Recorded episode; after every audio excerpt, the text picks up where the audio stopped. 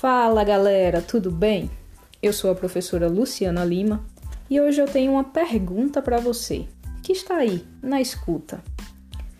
Em tempos de pandemia de Covid-19, você também deve estar ansioso, ansiosa para ouvir aquela notícia formulada, testada, aprovada e disponível vacina contra o novo coronavírus. Seria ótimo, hein? Mas você sabe o que é e para que serve a vacina? Bom, então, a vacina nada mais é do que um mecanismo, ou seja, uma forma de adquirir proteção contra agentes estranhos ao nosso organismo né? Aqueles que podem nos causar alguma infecção, alguma doença, que nós chamamos de patógenos. Então, ela é uma maneira ativa artificial da gente ganhar imunidade, né? Do nosso corpo adquirir imunidade. Mas calma aí, Luciana. Como assim? Ativa artificial? Bom, isso mesmo, gente. Ativa, pois ela vai estimular a produção de defesas do seu próprio corpo né? Os anticorpos, né? Os linfócitos. Então, seu corpo aqui vai estar tá produzindo essas células de defesa de forma ativa. Mas ela é artificial por quê?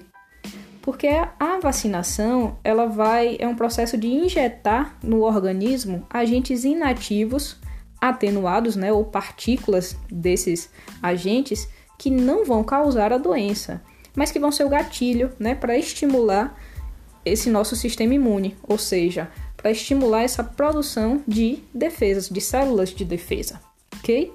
Logo, a vacina ela serve de proteção, tá? Caso você entre em contato com um determinado patógeno para o qual você foi vacinado.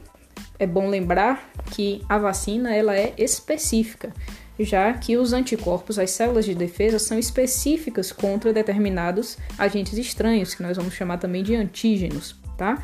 Então, o seu corpo, após ser vacinado, ele vai reagir de uma forma mais rápida e eficiente para combater aquele agente estranho, caso você entre em contato com ele novamente após esse processo de vacinação, certo? E aí?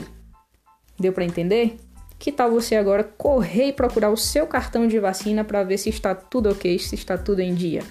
Já que enquanto não chega a vacina do Covid-19, a gente se mantém em casa, seguindo as recomendações da Organização Mundial da Saúde, né, das nossas dos agentes locais, seguindo todos os cuidados direitinho e em breve vamos comemorar essa proteção, né, que vai chegar para a gente, já que uma outra forma de adquirir imunidade é ter contato direto com o vírus, né? Aí seria uma forma de imunização ativa natural. O seu corpo entraria em contato com o vírus diretamente, porém é uma forma que ninguém quer, porque você primeiro teria que adoecer para depois garantir essa imunidade, certo? Então, cuide-se. Um forte abraço e até a próxima.